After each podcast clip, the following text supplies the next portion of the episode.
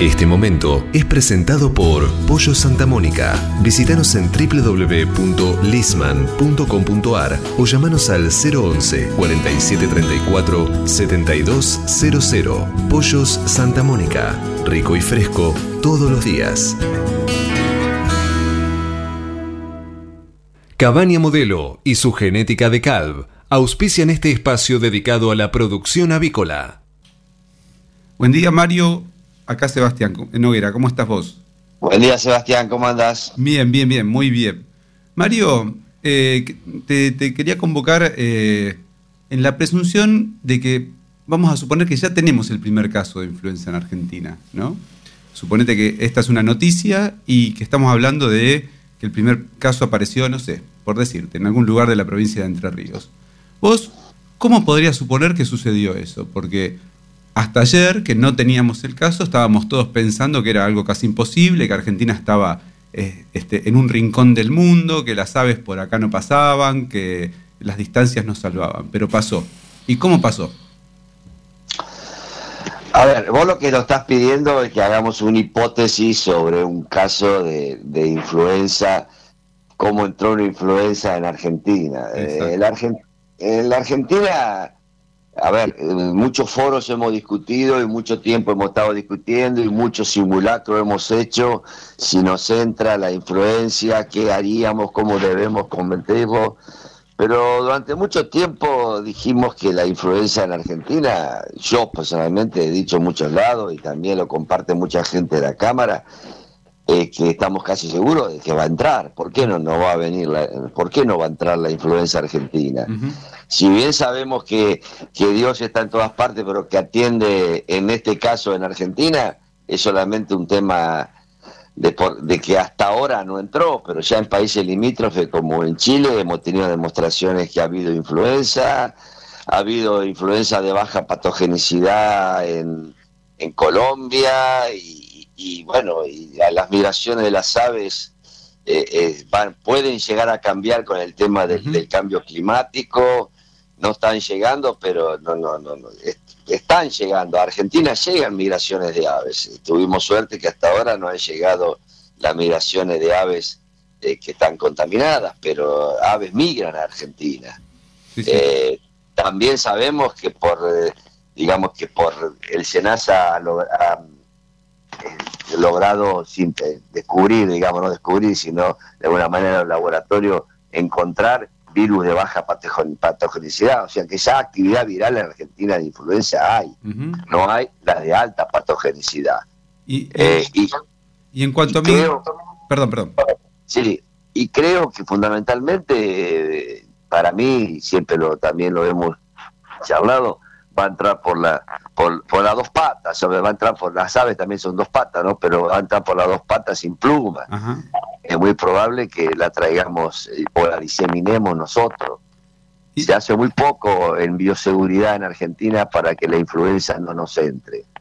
Yo te diría que no se hace nada. Cada vez estamos trabajando un poquito mejor que lo que trabajábamos antes, pero no, no, no, no nos creamos que la bioseguridad que hay en las granjas avícolas o, la, digamos que la gente, los productores están creyendo que la influenza es un tema que no va a llegar nunca. El virus, el virus de el COVID apareció en China y después apareció en Argentina.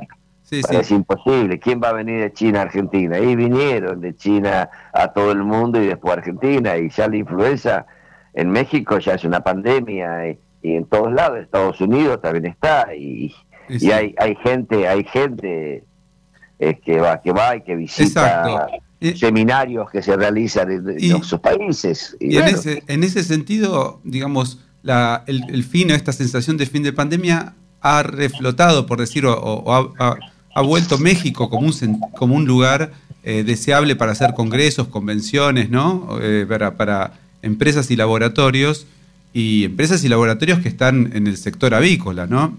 Y eh, con un país que es muy importante en producción y que siempre está la tentación de, ese sponsor de decir, bueno, ya que viniste hasta acá, ¿por qué no ves cómo anda mi producto en tal, en tal granja o en tal establecimiento? Y bueno, ahí tenemos una, un, tema muy importante para tratar. Sí, yo no sé si es un error o un fatalismo, ¿viste? Este, evidentemente el mundo sigue girando, la, producción avícola sigue girando, y viste, y lo, que no sé es, cuál es la responsabilidad o cuál es, eh, los productores son los que tienen que definir cuánto es lo que, lo, que, lo que quieren arriesgar.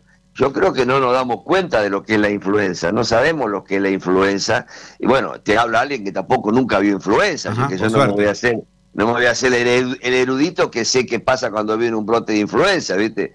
Solo sé lo que he leído, pero sí, por lo que he leído y lo que hemos tenido en muchas reuniones de gente que ha venido acá, de países que la han sufrido, que evidentemente la agricultura argentina va a colapsar si entra influencia. Acá, este, esos son los, empresarios que se tienen que dar cuenta que es un tema muy delicado. Sí, tal vez... ¿Eh? El, hecho de que se ha tratado tan, digamos, eh, que de parte de la Cámara, en el caso de Javier Prida y de las autoridades, sanitarias, se ha tratado tanto y en las noticias, tal vez eso nos, ha hecho un poquito inmunes a lo, que vos decís de la gravedad de la, de la enfermedad. ¿no? Las venimos escuchando hace, no sé, qué sé yo, X años, que va a venir, que la influenza, qué sé yo, y llega un momento que ya lo pones en segundo plano porque ya lo escuchaste tantas veces, pero eso no quita que no exista. Pero fíjate, Sebastián, que vos también que, estás, bueno, que estás en la comisión de la Cámara, que a Javier le cuesta muchísimo poder, poder de alguna manera eh, poner, que, o que se pongan de acuerdo sobre el tema de cuáles serían, una vez entrada la influenza, los sistemas para eliminar a las aves. Es un tema tan simple que todo el mundo cree que es tan simple, pero todavía no nos pusimos de acuerdo de, las máquinas para sacrificar las aves que estén disponibles, que estén listas y que te van a funcionar. Y yo creo que eso es porque creemos que no nos va a entrar la influenza a nosotros. Tal cual. ¿Por qué va a entrar la influenza acá si somos argentinos? ¿viste? Acá no.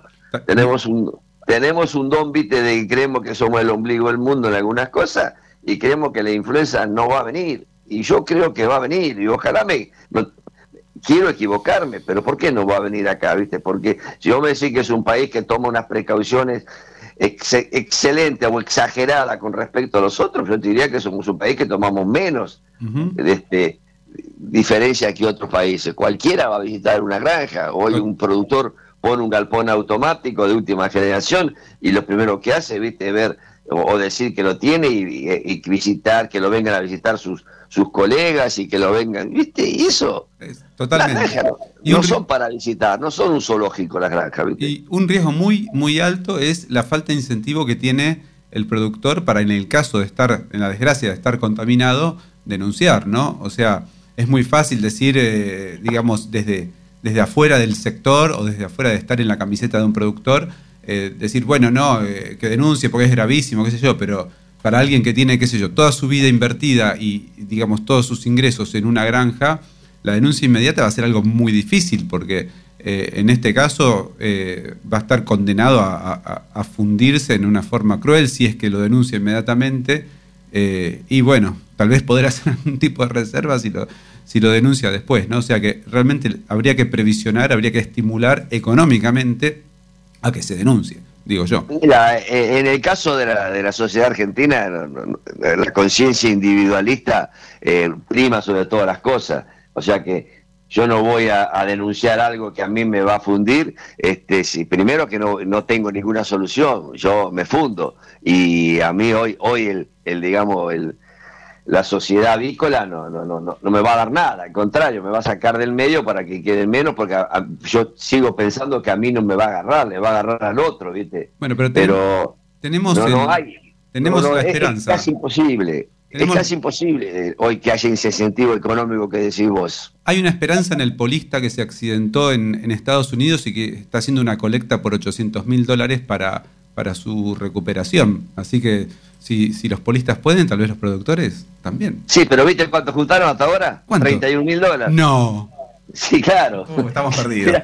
No, no, pero fíjate vos que ya ante el caso consumado, ante el hecho de que eh, hay una persona que está pendiendo de que si no, no se puede recuperar, y de un estrato social que, bueno, que digamos que pueden apoyarlo, y hay una vida humana en peligro, acá cuando las vidas son de las aves y vos sos mi contra, vos pensás que va a haber mucha gente. Yo pienso, de corazón. ¿Soy solidario? Pienso de corazón que si el caso fuera similar, los agricultores serían más solidarios que el caso que estamos nombrando. Es es, mi sensación.